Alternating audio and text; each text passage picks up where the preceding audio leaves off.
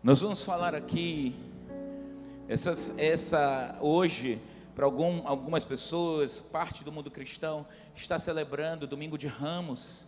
E o Domingo de Ramos fala dessa semana que antecede a Páscoa, em que as pessoas se preparam para um dos maiores eventos do mundo cristão, que é a Páscoa.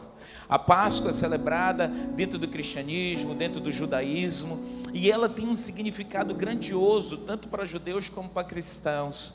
Todas as duas Páscoas separadas, que elas têm rituais diferentes, e mas todas as duas, tanto celebrada pelos judeus como pelos cristãos, apontam para algo chamado redenção. Diga redenção libertação, cura, quebra de cativeiros.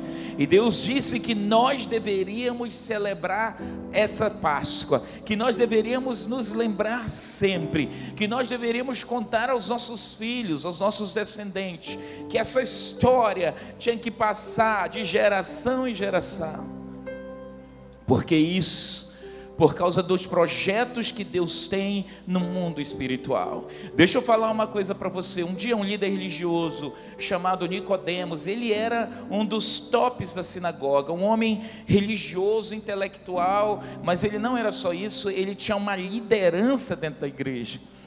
E ele chegou, foi pela parte da noite, no escondido, quando Jesus quando já tinha tudo acabado, ele vai lá escondidinho e busca Jesus, porque ele, ele via o que Jesus fazia, ele viu os milagres de Jesus e ele chega lá escondido. Talvez o pessoal estava guardando as coisas, Jesus se preparando para recolher, para talvez tomar um banho, sei lá o que. Aí disseram: Jesus, olha, tem um cara aí, um grandão, tem um, um pistolão aí da, da, da sinagoga, quem é?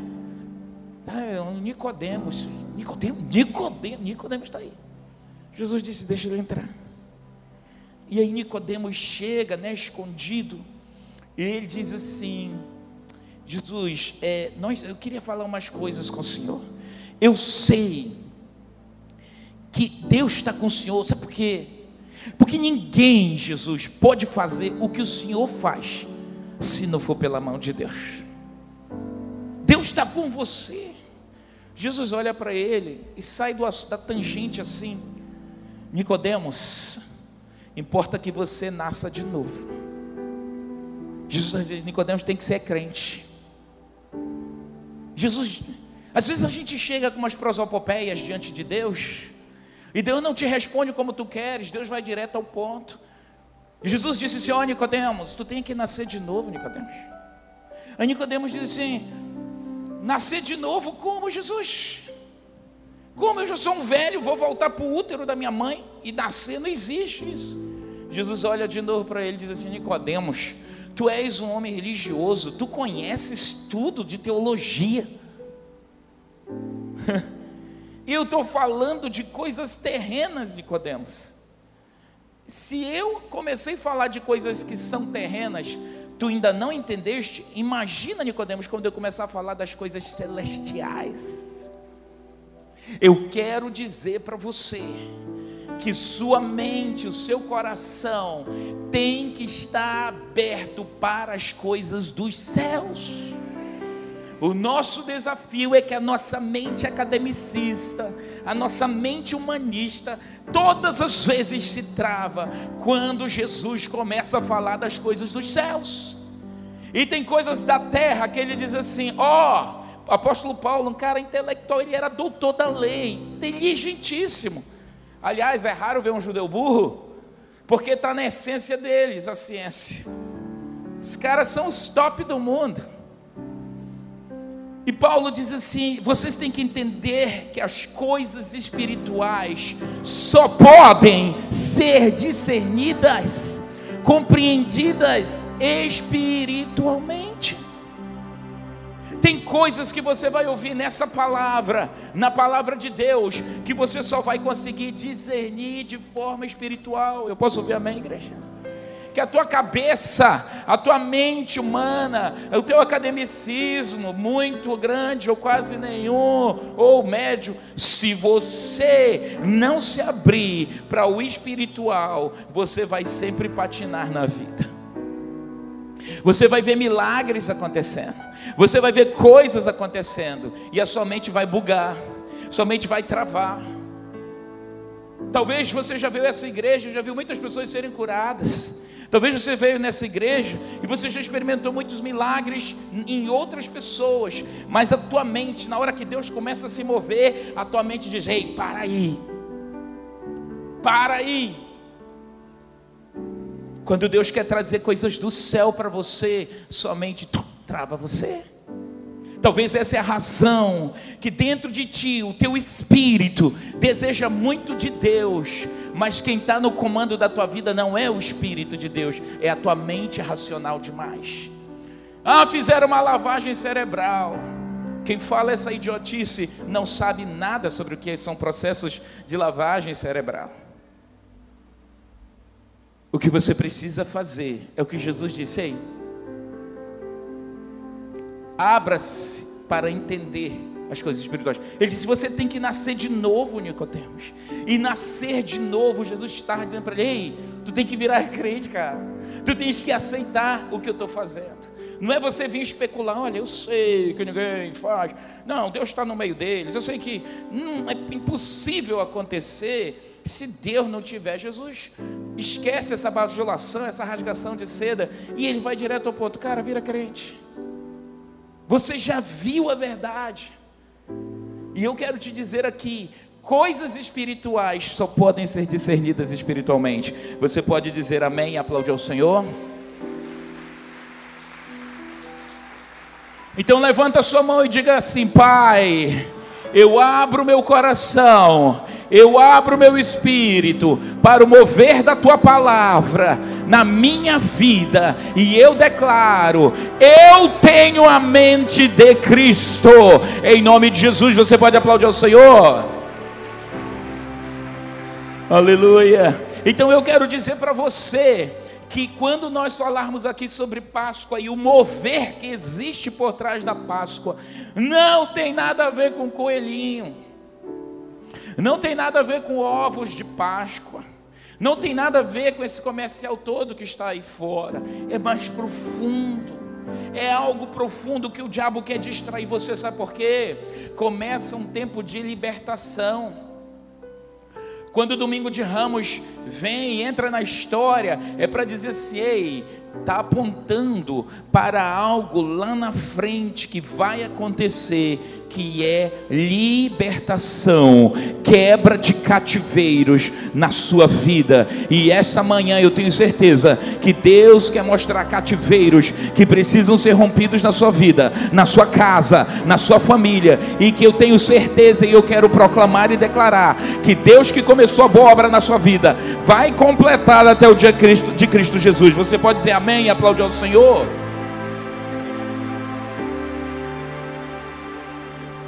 Então eu quero fazer um paralelismo histórico e para você entender o que é que está por vir essa semana. Quem estava aqui no Shabat sexta-feira? Faz assim com a sua mão. Sexta-feira aqui, a apóstola começou a dar sinais. Nós estamos na campanha. Na campanha, sete semanas, orando e quebrando cativeiros na nossa vida, na nossa família. E quando ela disse, estava fechando o culto e foi dizendo amém, Aí Deus começou a dar uma visão para ela e ela começou a profetizar aqui, proclamar. E foi uma unção, gente. O pessoal queria correr aqui. Foi um negócio fabuloso. Os pastores caíram na unção, gente caindo na unção, gente pulando. O que foi aquilo? O que estava acontecendo na sexta-feira? O que aconteceu? E Deus disse para ela: essa semana que entra, aqui no altar, e ela liberou para a igreja, vai ser uma semana de muitos milagres na vida de muitas pessoas. Você recebe? É uma semana de muitos milagres na sua vida. Eu quero profetizar e eu quero declarar que esta semana que antecede a Páscoa é um tempo de cura, de libertação, de restauração, de milagres na tua casa, na tua família, nos teus filhos. Você recebe, dê um brado de vitória ao Senhor. Uh! Diga eu recebo. Mas o que é isso? É muito claro e eu vou te falar aqui. Eu quero que você seja mega atento que vamos falar, porque na Páscoa judaica, os hebreus saem de um cativeiro de 430 anos E Deus disse para Abraão: Abraão, Abraão não tinha nem filho direito. Deus disse, Alexandre, para Abraão, e disse o seguinte: Abraão, a tua descendência vai ser levada para uma terra estrangeira, e eles vão ficar presos por 400 anos como escravo.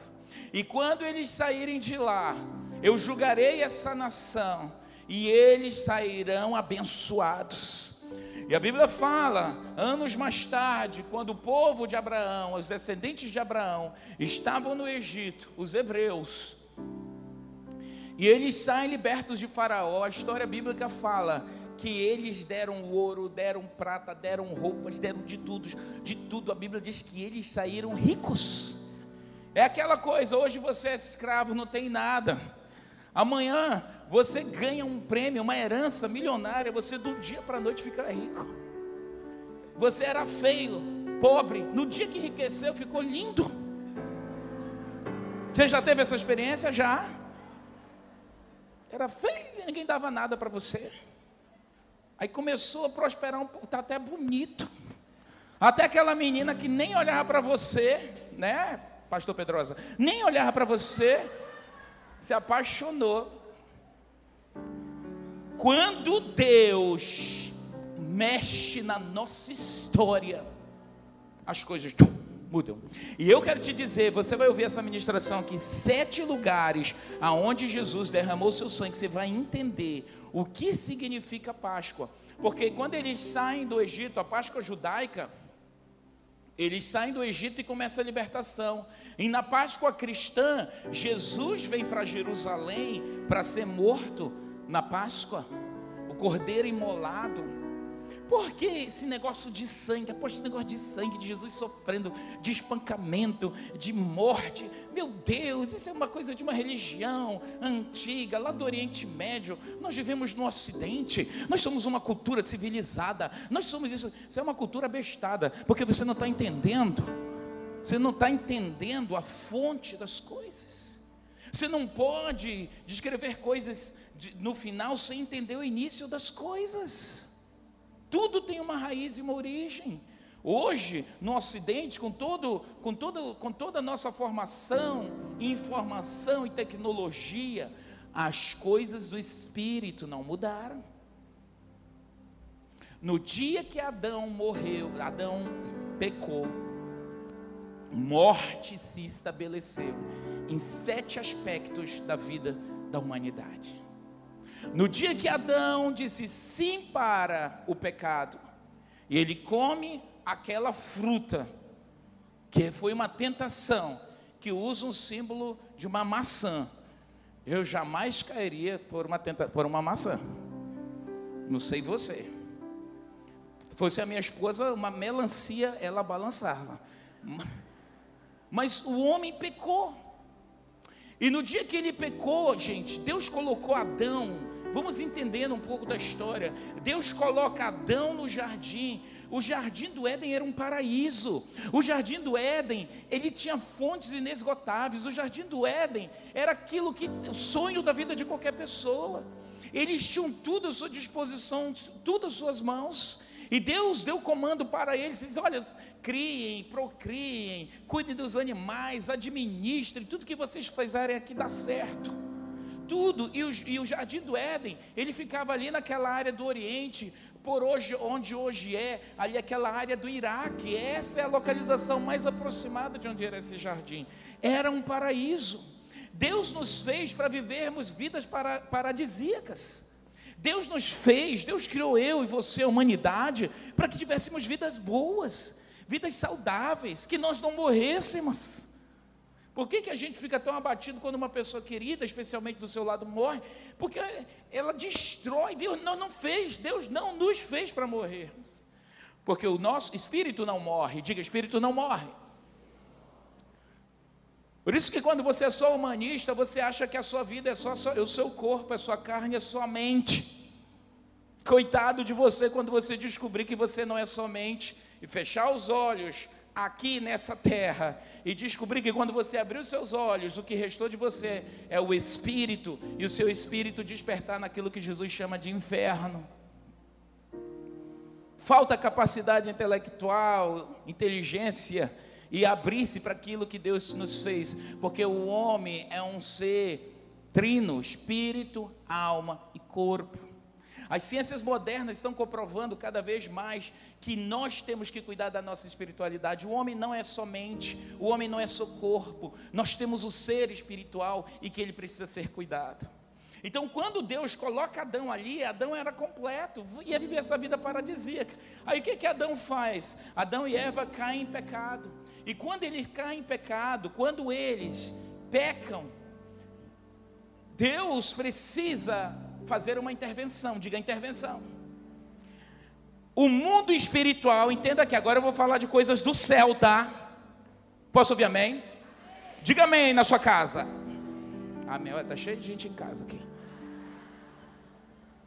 Você vai ouvir em casa. O mundo espiritual, me escute que eu vou falar de coisas do céu. E quando a gente fala de coisas do céu, você tem que botar o seu intelecto, sua mente racional, encaixotada, alguns são extremamente encaixotados. E você tem que dizer, epa, deixa eu tentar comunicar com o Espírito, porque você não é só alma, você não é só mente, você não é só corpo. E aí, coisas espirituais. No mundo do espírito, sangue tem poder. Eu vou, vou entrar num nível até para você entender bem. Você sabe que as religiões de matriz africana, eles fazem seus cultos, seus rituais, pedem animais para fazer o quê? Querem o quê? Sangue. As entidades, os deuses das religiões afrodescendentes, eles querem sangue. Isso nunca vai mudar no planeta Terra, porque o espiritual, ele é eterno. E sangue no mundo do espírito tem poder. Por isso que quando Adão e Eva morrem, a primeira coisa que Deus faz é pega um cordeiro, mola aquele cordeiro, o sangue sai ali, ele pega as vestes do cordeiro e manda eles fazerem o que? Roupas roupas, nós temos que ter roupas do Cordeiro sobre nós. Eu posso ouvir amém? Mas Deus disse: Deus derrama aquele sangue, e Deus fala que por causa daquele pecado ali, quando eles desobedecem, a maldição entra, diga maldição. A desobediência de Adão e Eva, Eva trouxe maldição.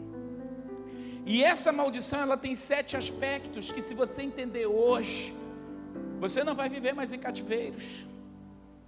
E é isso que a Páscoa fala, da quebra de cativeiros.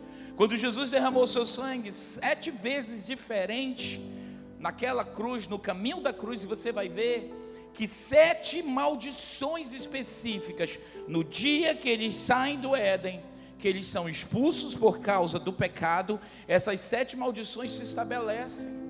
E o sangue vai estar ali presente nas suas mais diferentes formas. Eu quero te falar, você precisa entender que sangue tem poder. Onde está escrito isso na palavra? Levítico 17, 11.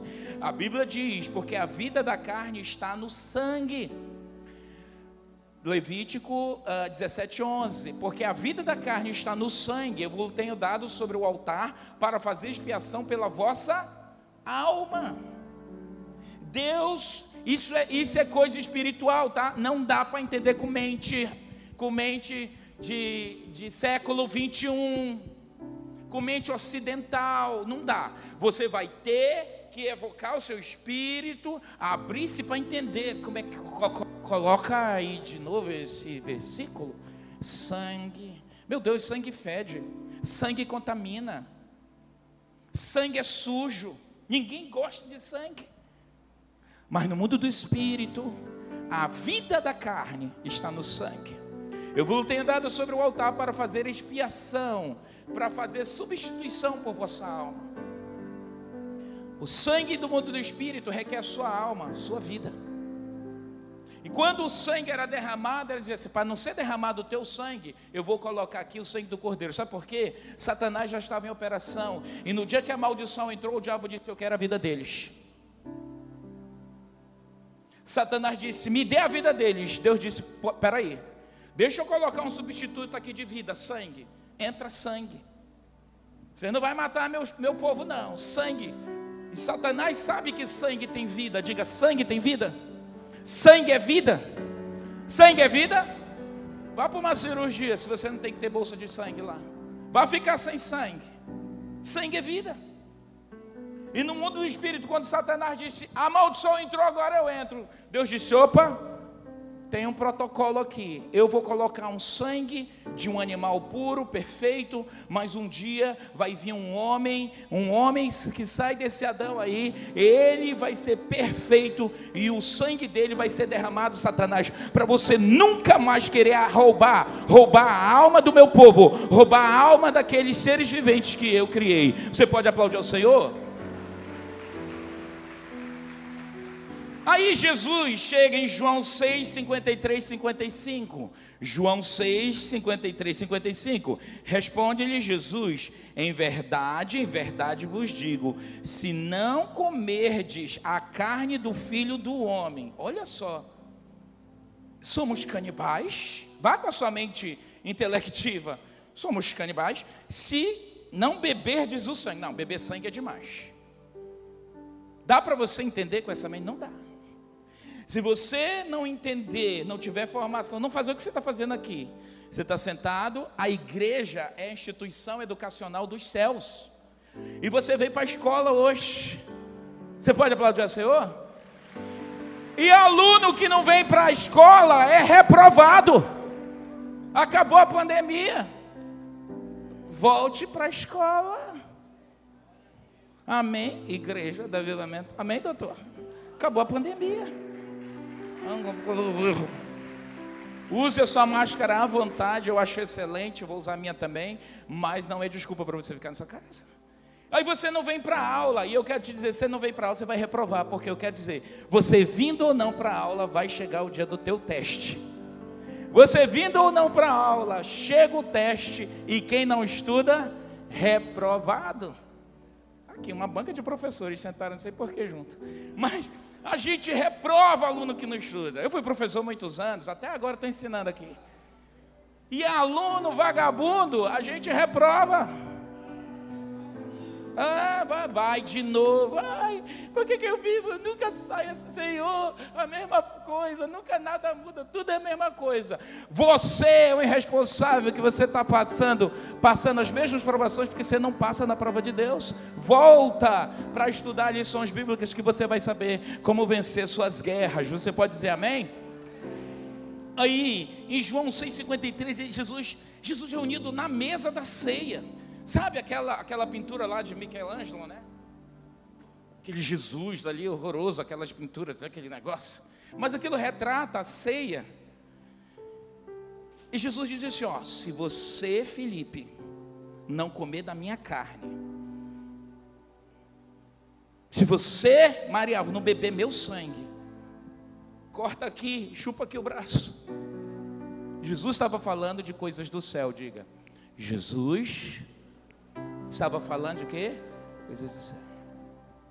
Jesus estava falando de coisas espirituais. Uma boa lembrança para você saber era uma linguagem de aliança de sangue, diga aliança de sangue. Talvez você veja alguns, as tribos primitivas, tem muitos filmes de, de, de tribos, de povos primitivos, que eles faziam aliança de sangue. Então, quando eles faziam um acordo, um contrato, às vezes um cortava a mão do outro eles se cumprimentavam, o sangue de um supostamente é para o sangue do outro. Você lembra disso? Aliança de sangue. Isso é muito comum nos povos da África, eles fazem isso. E quando eu faço uma aliança com uma pessoa, que eu coloco o sangue dela na minha, no meu sangue, se eu faço uma aliança com um cara poderoso, e alguém vem mexer comigo, está mexendo comigo, mas está mexendo com um cara poderoso. Hudson Taylor, um dos maiores missionários do século XX, quando ele descobriu isso na África, que ele podia chegar e ministrar aos povos primitivos sobre o Evangelho do Senhor Jesus Cristo, ele, Hudson Taylor foi um grande missionário inglês e ele, ele tinha muitos problemas de gastrite. E aí ele, onde ele ia, ele, ele tinha que levar a cabra dele, porque o leite da cabra ajudava ele com suas questões gástricas. Viu, doutora Daniela? Você que é gastro. passa leite de cabra para os teus pacientes. E aí, gente, ele tomava o leite da cabra. Só o que começou a acontecer, ele chegava para pregar o evangelho nas tribos africanas, eles roubavam. Os nativos vinham, roubavam, matavam. E todas as vezes ele tinha que pedir dinheiro na Inglaterra, por causa que missionário vive de ofertas. E aí algum dia, um dia uma pessoa disse assim, Hudson, faz aliança de sangue com o chefe da tribo. Ele disse, o que, que é isso? Cara ocidental, mente ocidental, aliança de sangue é. Porque no dia que você tiver aliança de sangue com, com o chefe dessa tribo, ninguém toca na tua cabra, porque com quem o chefe da tribo está aliançado, quem mexe com o cara que é aliançado, mexe com o chefe da tribo. Aí, aí você vai ver. Aí ele chegou com essa primeira aliança, chegou com o chefe da tribo, conversou com eles, o chefe aceitou, fizeram aliança de sangue, ninguém mais tocou na cabra dele. E ele entendeu, pregando pelas, pelas tribos, todo lugar que ele chegava, nas novas tribos, ele já a primeira coisa pedia para fazer aliança de sangue. Ninguém tocava nele. Eu quero te dizer que eu e você temos uma aliança de sangue com Deus. O diabo não pode te tocar. Você pode dizer amém? Uh! É por isso, diga assim: eu tenho uma aliança de sangue. Por isso que a Bíblia diz: o maligno, quem está em Cristo, o maligno não toca. Você está entendendo como faz sentido? Diga, eu estou em Cristo. Se você não tem Jesus, você vai se converter hoje, porque você é uma pessoa sem cobertura. Por isso que o diabo entra, pinta, faz o diabo a sete, não, o diabo a quatro. Desculpa, faz o diabo a quatro da sua vida. Você não tem proteção. Então, quando Jesus usa essa linguagem de aliança, eles sabiam, ah, quem não bebe do sangue dele é um pacto, é algo no espírito. Vamos voltar para o texto. Ele diz: em verdade, em verdade vos digo que se não comerdes a carne do filho do homem e não beberdes o seu sangue, não tendes vidas em vós mesmo. Quem comer a minha carne e beber do meu sangue tem a vida eterna, e eu ressuscitarei no último dia. Pois a minha carne é verdadeira comida e o meu sangue é verdadeira bebida. Você pode aplaudir ao Senhor?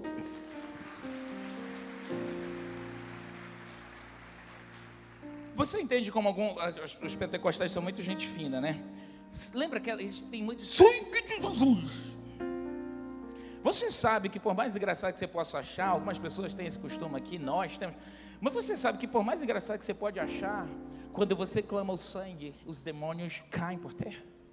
Especialmente se o seu clamor vem de lábios puros, puros. O sangue de Cristo tem poder, irmãos. E não é pouca coisa. Olha só em Apocalipse 22, 14. Apocalipse 22, 14 e 15 diz: Bem-aventurado aqueles que lavam as suas vestiduras. Lavam onde? Lavam em quê? Sangue, sangue é sujo. Como é que lava? Eu estou falando de coisas espirituais. Eu posso ouvir amém? Por isso eu preciso da sua mente de Cristo, quando o apóstolo Paulo disse assim, gente, só dá para entender as coisas espirituais. Quem, quem não tem o Espírito não entende. Você, apóstolo, eu leio a Bíblia, eu não entendo, porque o Espírito de Deus não está em ti ainda. É tudo misturado, é porque você precisa de Jesus. Se você não nascer de novo, deixa eu te dizer o que Jesus falou para Nicodemos. Se você não nascer, se você não nascer de novo, as coisas espirituais não vão fazer sentido. Você vai apanhar do diabo a vida toda. E aí Paulo, cara intelectualmente quadrada, né, muito intelectual, ele disse assim: "Gente, coisas espirituais só eu acho que ele matava a carne dele, porque quando o cara é muito inteligente, muito intelectualizado, muito cheio de prosopopeia, muito cheio de filosofias, ele para quebrar aquela caixinha ali é difícil. Paulo disse assim: olha, gente, coisas espirituais só se discerne espiritualmente. Vocês estão entendendo? Ele se auto-ministrando. E ele disse: Nós, porém, temos a mente de Cristo. Você pode aplaudir ao Senhor? Ele disse: Eu tenho a mente de Cristo. Então, com essa mente de Cristo, que eu quero te levar a entender o que é a Páscoa Que você vai passando no supermercado, vai olhar para aqueles ovos de Páscoa, maravilhosos. Vai querer até comer, mas você vai saber o significado. Que ali tem uma mensagem, que não é a mensagem do mundo do espírito. É uma mensagem para te confundir. Tirar o cordeiro de Deus, isso é um outro estudo, e colocar um coelho. O cordeiro é o animal mais puro que tem. E coelho é um animal extremamente imundo. Inclusive, quem come coelho, a carne de coelho é uma das carnes mais cancerígenas que tem. Então, quando a gente não conhece as coisas que estão por trás, a gente perde muito daquilo que Deus fez. Sangue é expiação. Diga sangue é expiação. Cristo nos resgatou da maldição. Diga Cristo me resgatou. Resgatou com o quê? Diga com sangue. Por isso que quando Jesus vem e vem nos trazer redenção, o derramamento do sangue pode nos trazer de volta ao lugar original. Quando você entende que sangue está envolvido na tua salvação, quando você entende, meu Deus, eu quero Jesus, e eu sei que sangue foi derramado ali naquela cruz, tinha um, tem um negócio no espírito, e que aquele sangue faz com que Satanás não possa mais me escravizar.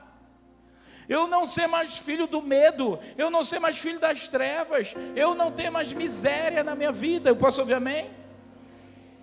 O sangue nos traz de volta para o Éden espiritual, para a nossa Canaã. Você está entendendo? Mas como é que foi isso? As maldições se estabeleceram. Jesus, quando Adão, quando Adão, escute o que eu vou lhe dizer, quando Adão pecou, sete maldições se estabeleceram sobre a humanidade. A primeira maldição que se estabeleceu e que Jesus veio passo a passo, quebrando as maldições, a primeira maldição que foi quebrada foi a força de vontade. Porque Deus disse, Jennifer, para Adão e Eva: não comam, não façam. E a mulher olhou para aquele fruto e pareceu agradável. Eles decidiram comer o fruto que Deus tinha dito: não comam.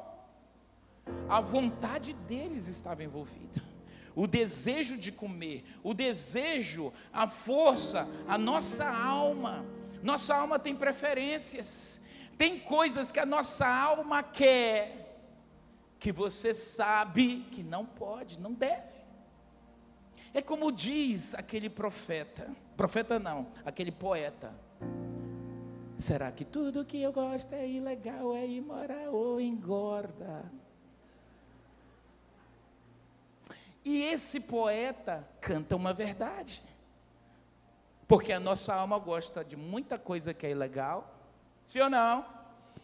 Que é imoral, sim ou não? Se converta. Ou engorda. Você já se pesou hoje?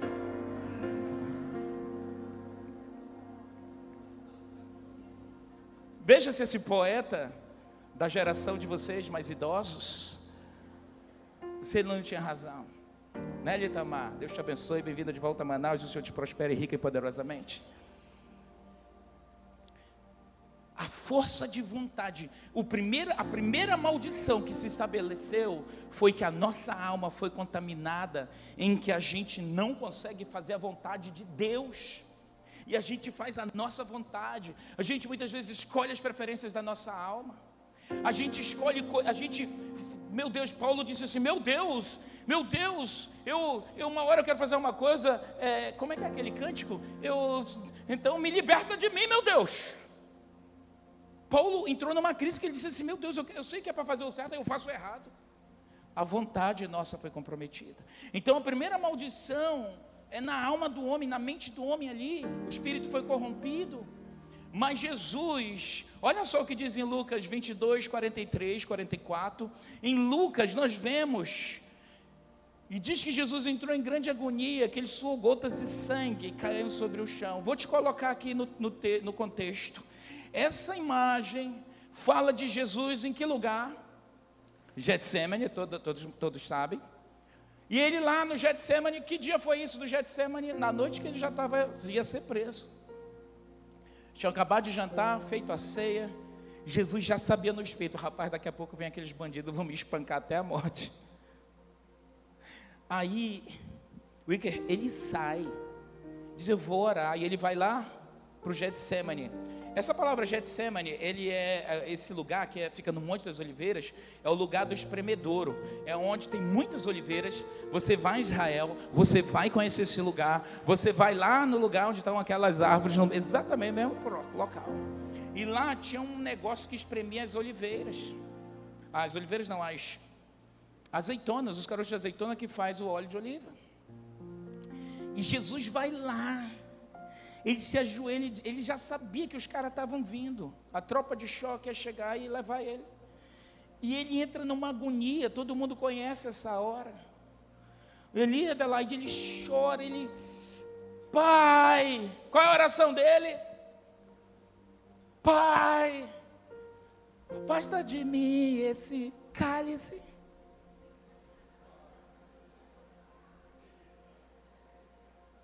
Você lembra disso?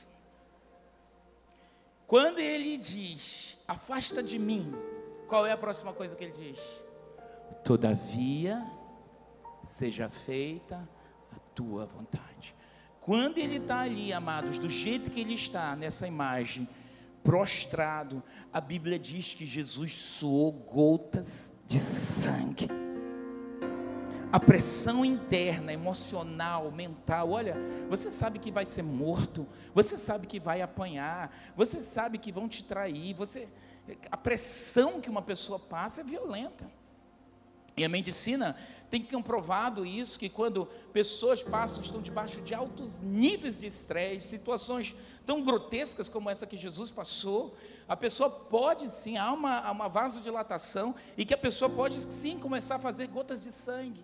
E aquele sangue que caiu ali trouxe redenção para mim e para você, que a minha vontade pode ser restituída novamente. Eu posso vencer o pecado que luta dentro da minha carne. Eu tenho domínio por causa do sangue de Jesus sobre a minha vida. Você pode dizer amém, dizer eu recebo. Então você que é crente, cheio do Espírito Santo, eu quero te dizer: essa vontade de pecar já foi redimida em você. Você pode dizer não para o pecado, eu posso ouvir amém? Você pode vencer o pecado, você pode dizer não para a sua carne, você pode dizer não para as preferências da sua alma, porque tem redenção, tem sangue, sangue foi derramado, ele quebrou a maldição. Ah, eu não venço, vence, não consigo, vence porque tem sangue na jogada. Foi o primeiro lugar. O primeiro lugar que Jesus Cristo derramou o sangue dele foi no Getsemane, trazendo restauração para a nossa vontade. E a gente vence as nossas obras carnais na cruz. O segundo lugar onde Jesus derramou o seu sangue foi quando ele foi chicoteado e flagelado. A carne de Jesus, amados, sofreu, sofreu. Jesus foi flagelado, e quando o seu sangue, nesse espancamento, esse filme, A Paixão de Cristo, retrata muito bem, de forma até muito violenta, o sofrimento de Cristo, porque os povos antigos eles eram muito bárbaros, né? Eles, os romanos tinham, eram, eram dos povos que tinham uh, uh, os os, os detalhes, de, requintes de, de, de, de tortura, essa é a palavra, muito dura. E Jesus foi flagelado ali. Quando Jesus é preso e ele foi lá ser julgado e, e, e, mandam que ele seja flagelado, pode dar, dar 39 chicotadas nele. O decreto naquela época era um criminoso, um bandido, uma pessoa que cometeu um crime, ele tinha que levar 40 chicotadas. Lembra quando você pegava 10 lambadas da sua mãe? Lembrou eu que a cidade? Quem pegou lambada? Pegou pouca. Jesus pegou foi 39. Não, gente lembrando aí. Jesus, gente, esse chicote que esse homem usava, veja a coisa interessante, tá? Você que é médico, ouça o que eu vou lhe dizer aqui. Esse chicote é chamado escorpião, escorpião. E esse chicote que Jesus foi flagelado, que a sua carne era rasgada, na ponta dele existiam ossos e pedaços de pedrinhas cortantes. Então, quando eles davam essa lambada, o osso, aqueles ossinhos, pontinhas de ossos, grudavam na pele e saíam arranhando. Agora, o decreto era 40 chicoteadas menos um. O que é isso? Porque o cara, na força de estar batendo, porque para ser flagelado, tinha que, ser, que o, o, a pessoa que fosse fazer tinha que ter força para que o, o criminoso sofresse. Só que ele não podia passar de 40, porque acima disso, o estado físico da pessoa poderia levá-lo à morte. Então eram 40 chibatadas menos uma, ficava 39. Por que isso? Porque esse, isso, isso na época já era assim, para dizer assim, ó, para não dizer que foi 41, 40 ou, ou 42, o cara não se atrapalha, é 39. Você sabia que existem, a ciência moderna tem comprovado que existem 39 raízes de doenças que originam todas as outras doenças no planeta Terra? E que cada chibatada dessas, do 39, cada primeira, essa raiz de doença, segunda, essa raiz de doença, cada uma daquelas 39 raízes de doenças que envolve o nosso povo, que, que está espalhada no mundo, cada chibatada que derramou sangue, Cristo trouxe redenção. Por isso que nenhuma enfermidade tem poder sobre nós. Nós temos que confessar cura, nós temos que confessar restauração. A Bíblia diz: Olha só, pode botar esse texto aí, lá no Salmo 129. Passaram o arado em minhas costas e fizeram longos sucos. As raízes das doenças foram canceladas. Por isso que qualquer doença que venha sobre você, você não tem que aceitar.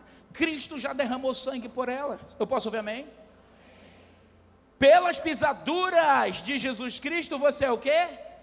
Quando você me ouvir falando, orando isso pelas pisaduras de Jesus Cristo, você é curado, você é sarado, você tem que ter consciência plena que você foi curado, que você não tem que aceitar essa maldição de doença, diga amém qualquer que seja a raiz dela, todas elas, Cristo pagou sangue, preço de sangue no mundo do espírito.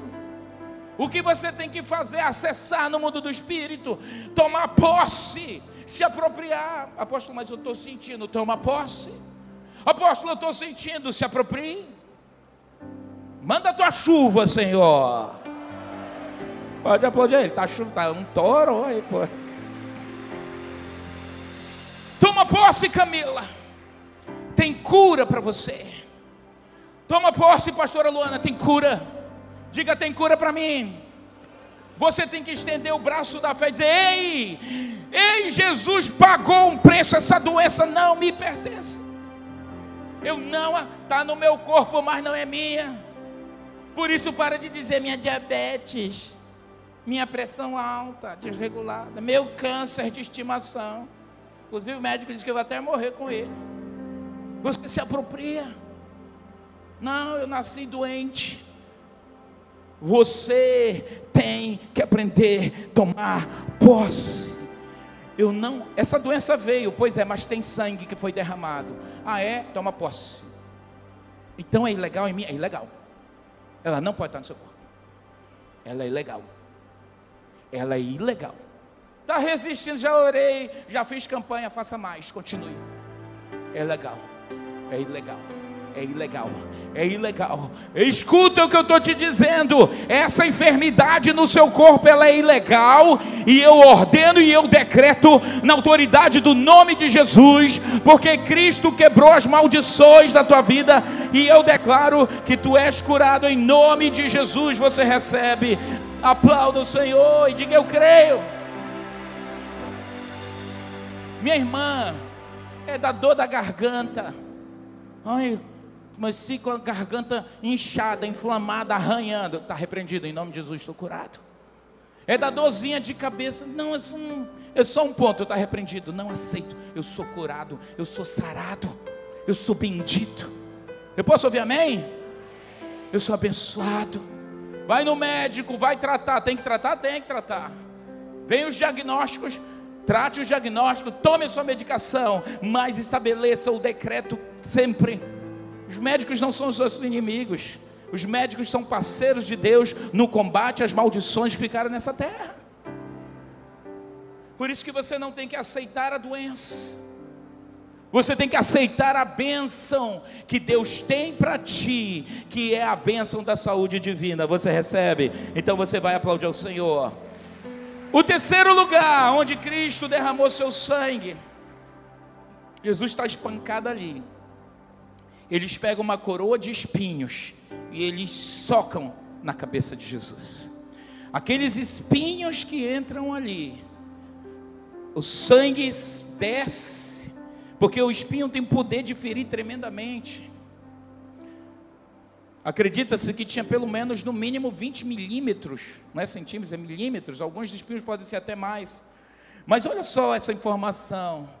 De acordo com Gênesis, espinhos e cardos apareceriam no solo por causa da maldição do pecado. Com isso, a terra já não seria mais um local que emanaria leite e mel facilmente. O que foi que Deus disse para Adão e Eva por causa do pecado? Disse: do suor só do teu rosto comerás. E Deus disse: a terra vai passar. Tá aí, ó. Gênesis 3:19, com suor do teu rosto você comerá o seu pão. E a Bíblia diz: a terra passou a brotar espinhos. Pode botar o outro slide aí dos espinhos, e tem uma informação muito interessante dos espinhos e dos cardos. Você sabe que um cardo aquelas sementes malignas de espinhos, de cardos, um cardo pode ter até 6 mil sementes dentro dele. Por isso que quando o vento bate num cardo, ele, ele é super leve e ele é levado para o vento a quilômetros de distância. E quando ele encontra um solo, ele vai produzir a espécie dele e vai levantar milhares de outros cardos. Quando aquela coroa de espinho entrou na testa de Jesus, imagina aquilo rasgando. O sangue que veio na, na testa de Jesus trouxe redenção para o decreto da maldição. Do suor do teu rosto tu comerás. Estava envolvido trabalho agrícola pesado, gente. Vamos imaginar aí sem instrumentação, sem equipamentos, eles tiveram que plantar, colher, o solo foi abatido. Deixa eu dizer uma coisa para você, cristão do século 21. Talvez os seus pais, nossos avós, ninguém aqui veio de gerações de homens, mulheres nobres, ninguém nesse auditório aqui tão nobres. Talvez a, geração, a história da geração da sua família é de muito trabalho duro, muita dor, muita coisa árdua. E o trabalho duro não enriqueceu seu pai nem sua mãe. O trabalho árduo, o trabalho duro, não geraram os milhões de riquezas. Sabe por quê? Nem sempre trabalho árduo e duro é sinal de prosperidade e provisão na nossa vida. Talvez você mesmo, a vida inteira, você trabalhou muito árduo, muito duro, mas você não tem um, um automóvel. Talvez você está me ouvindo, trabalhou muito árduo, muito duro e tudo, e você está ficando velho, fechando os olhos, mas se você não vigiar, continua o suor do teu rosto, muito intenso, muito em pensão, você perde até o pouco que semeou e guardou na vida. Muitos pais morreram, estão morrendo e deixam dívidas, não deixam herança para os filhos. Eu quero profetizar que nós vamos ser uma geração que vamos deixar herança para os nossos filhos.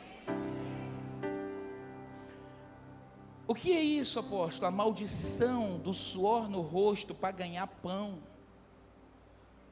Se você entender que a maldição da miséria financeira, ela foi quebrada, e que você não pode se, se adaptar, se acostumar, acatar e aceitar o decreto de miséria na sua vida, porque eu quero dizer para você que pobreza e miséria é uma situação condicional e cultural. Cultural porque envolve povos, má gestão, corrupção, roubo dos sistemas, dos governos. Porque você pode ser um pobre lá na Europa e viver melhor que os ricos daqui. É uma situação cultural. Por isso que você não pode aceitar isso na sua vida. Abriu a sua geladeira, está cheia de litro d'água. Você vai dizer, você vai encher. Um dia que vai, vai ter todinho, vai ter Nutella, vai ter frutas, vai ter iogurte, não iogurte, vai ter iogurte, vão ter frangos, carnes, verduras, eu queria ouvir o seu amém, legumes, toda sorte de provisão e bênção. Você pode aplaudir ao Senhor e dizer: Receba o Senhor. O que, que eu faço com o trabalho duro? Continue trabalhando, mas você vai a partir de hoje dizer assim: Senhor, o Senhor vai mudar esse decreto. O Senhor disse que vai prosperar as obras das minhas mãos. Eu vou tomar posse da minha vida, da minha saúde, da bênção que tu tens para mim esses espinhos do trabalho árduo eu não prospero. Pois eu quero declarar que a partir de hoje, essa semana de libertação, tudo que você fizer, a mão do Senhor vai te abençoar. Posso ouvir amém? E o decreto está onde? Lá no quarto lugar onde ele derramou o seu sangue. Suas mãos foram perfuradas. Deus disse: Ó, oh, você vai trabalhar muito duro. O seu trabalho das mãos vai suar. Deus disse sim. Quando aqueles pregos entraram, Catiana, quando aqueles pregos entraram e que o sangue jorrou, o decreto da maldição do trabalho das mãos, você vai trabalhar, não vai dar certo. Esse decreto foi quebrado, Deus disse, pela redenção. Por causa do sangue que cobriu as mãos de Jesus, nós podemos tomar posse daquilo que nos foi tirado. Por isso que em Cristo o decreto volta, o decreto do Éden. Tudo que você botar as suas mãos vai prosperar. Tudo que você botar as suas mãos vai prosperar. Você recebe? Tudo que você colocar as mãos para Deus, por causa do sangue, tem que prosperar. Você recebe. Tome posse dessa bênção e dê um brado de vitória ao Senhor segura assim, tudo que essa mão aqui fizer vai prosperar. É um decreto para você. Ai, nada dá certo na minha vida, apóstolo. Você não sabe que eu já trabalhei tanto. Esses meninos não, nem valorizam o que eu fiz. Quebre a maldição da sua vida. Tem maldição não? Tem sim. Se você não deixar Jesus entrar, e a sua mente mudar, ei, você tem direito a prosperar. Lá em Gênesis 1, 26 28, a 28, Deus colocou todo o domínio e autoridade na mão de Adão. Deus disse: Isso aqui é de vocês, administrem. Você vai fazer a sua empresa, ela vai prosperar. Você vai ser o melhor funcionário, vai dar certo. As promoções vão atrás de você. Você que vive desempregado, se vigie, tá? Para o emprego também, nada presta. O senhor sabe, né, pastor? Eu sei quem não presta, meu irmão. Funcionário ruim a gente manda embora mesmo. É ou não é verdade? Funcionário bom você bota às vezes até do seu lado. Às vezes mexe até no seu salário para abençoar ele, porque você não quer perder um bom funcionário. Então, tem coisa, a Bíblia diz: você viu um homem diligente no seu trabalho? Provérbios fala isso. Ei, você viu uma pessoa aplicada que faz se é da limpeza, se é para lavar a força, você vai lavar a melhor força. Vai tirar M, vai, vai tirar com excelência. Se é na caneta, onde for, faça com excelência. Deus disse, Provérbios, hein? Você viu uma pessoa diligente na sua obra? Sim. Deus tem um decreto sobre você que é um bom trabalhador, que é o funcionário do ano, que é o melhor. Tem, sabe qual é o decreto? Ele disse: Você vai ser posto para trabalhar com o chefe da sua empresa. Você pode aplaudir ao Senhor? Qual foi? O que, que é isso? É o sangue. É o sangue. O que você vai fazer prospera, dá certo. Diga, dá certo. Próximo lugar.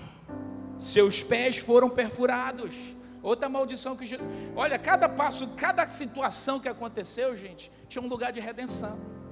Não foi assim, joga Jesus lá, mete o sarrafo nele, queima ele. Não. Ainda que eles estivessem pensando isso, era estratégico o céu. Os céus são estratégicos.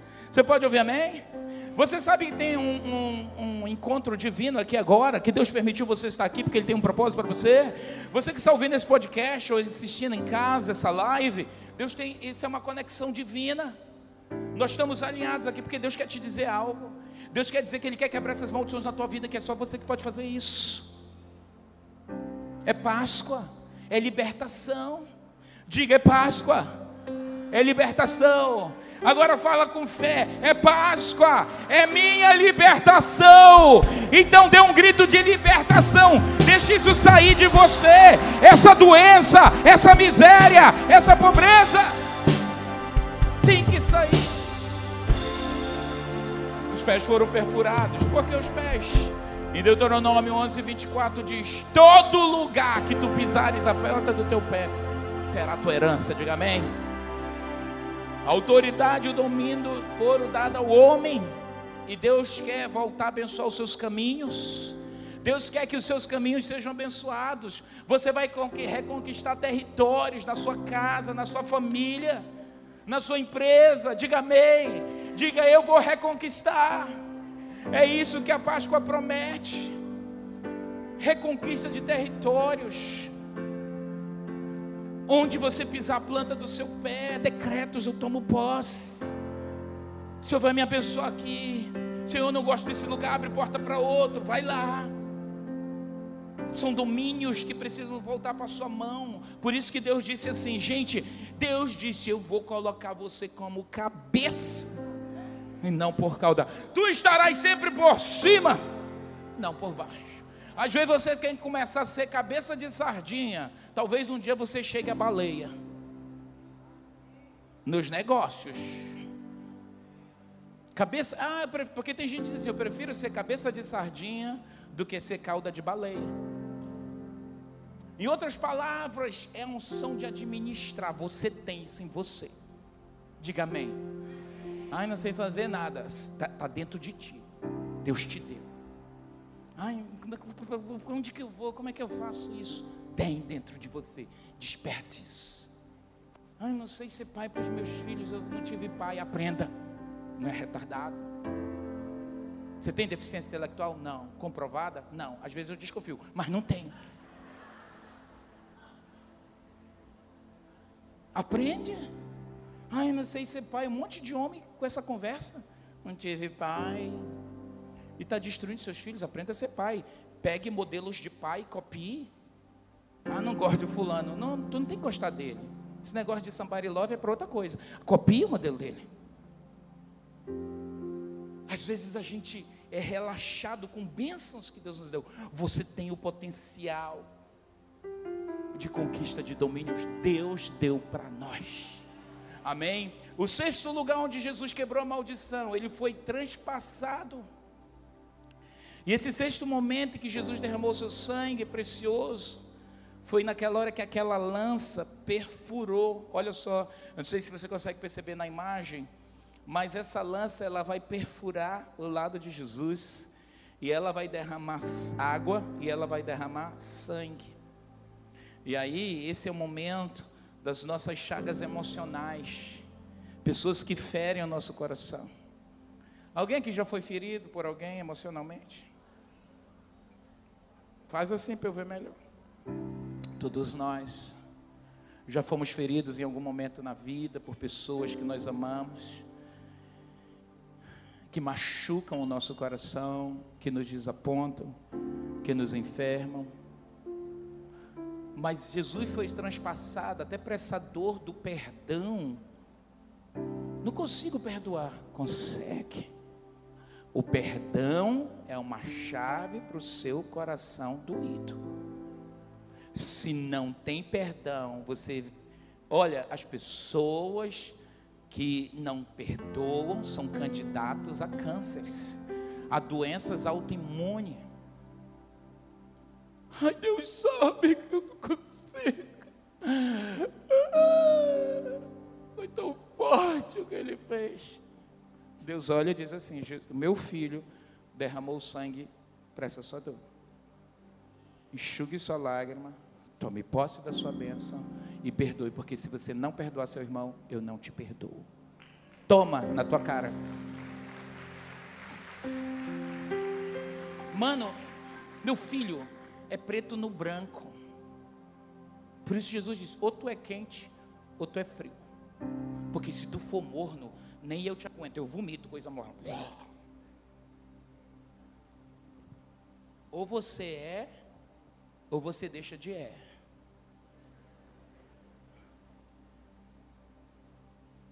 O sétimo lugar onde Jesus derramou seu sangue, e é o último, e eu quero orar pela igreja.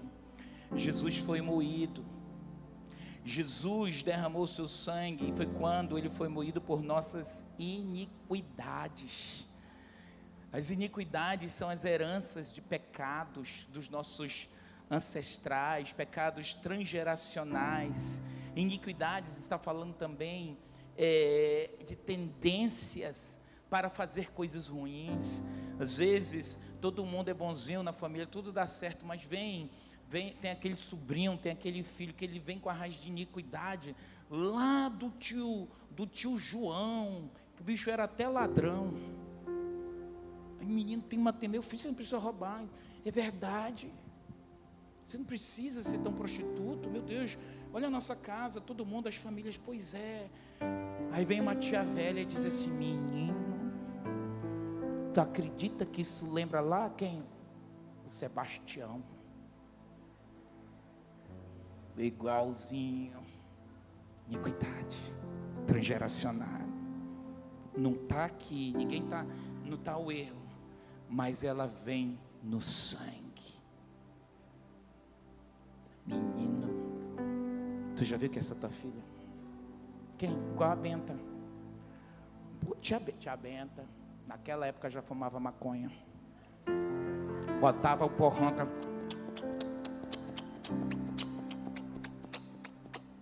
A porronca da época. Maconha. Não, mas é só recreativa. É o mesmo cão porque destrói e faz mal. Por causa do sangue, nós podemos ser curados física, emocional e espiritualmente. Fique de pé nesse instante. Igreja é Páscoa. Deus falou através dos lábios da apóstola Esther que essa semana é uma semana que vai acontecer muitos milagres. E nós precisamos ativar esses milagres. Você, como um cristão cheio do Espírito, o significado da paz que você tem que sair daqui hoje. Diz, meu Deus, sexta-feira começa a Páscoa. Sexta-feira nós vamos ter um musical lindo aqui. Vem. Domingo. Vem. E o que invoca Páscoa? Quebra dessas maldições.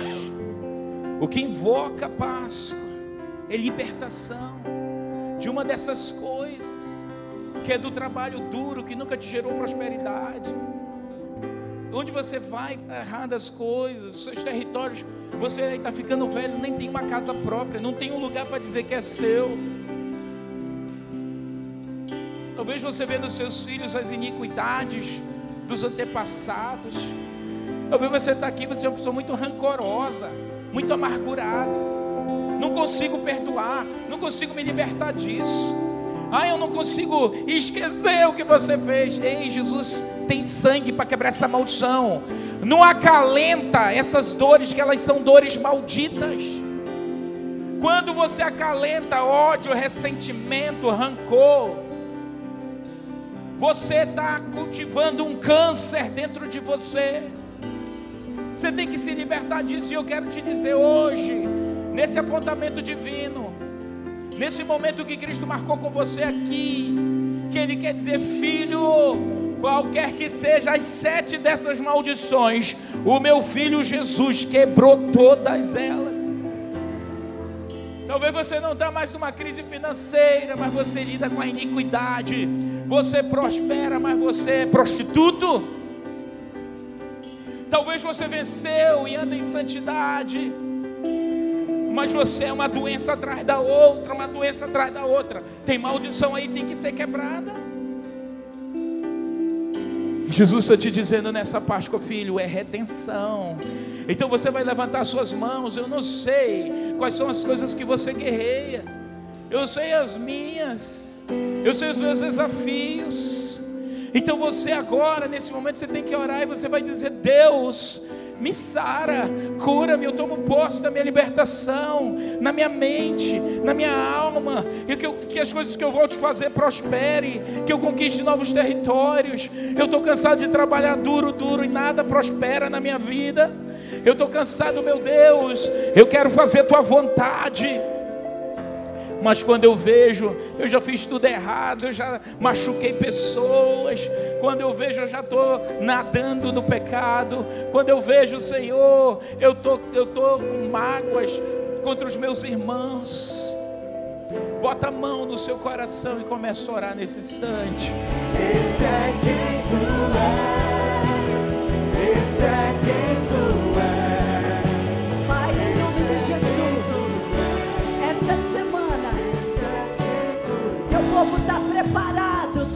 Senhor, para receber os teus milagres em nossas casas.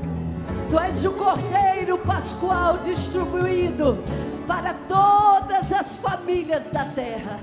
E nós declaramos que essa semana é uma semana de grande libertação na sua casa, na sua família, nas suas finanças, no seu corpo, no seu espírito, na nossa nação. Que o amor de Deus Pai, a graça e a libertação do Filho, do Cordeiro de Deus, seja sobre a sua vida. E o Espírito Santo de Deus te guarde e te abençoe numa semana extraordinária. Em nome de Jesus, vai em paz, igreja do avivamento. O Senhor te abençoe. Olhe para o seu irmão e diga: essa semana é uma semana de milagres sobre a sua vida.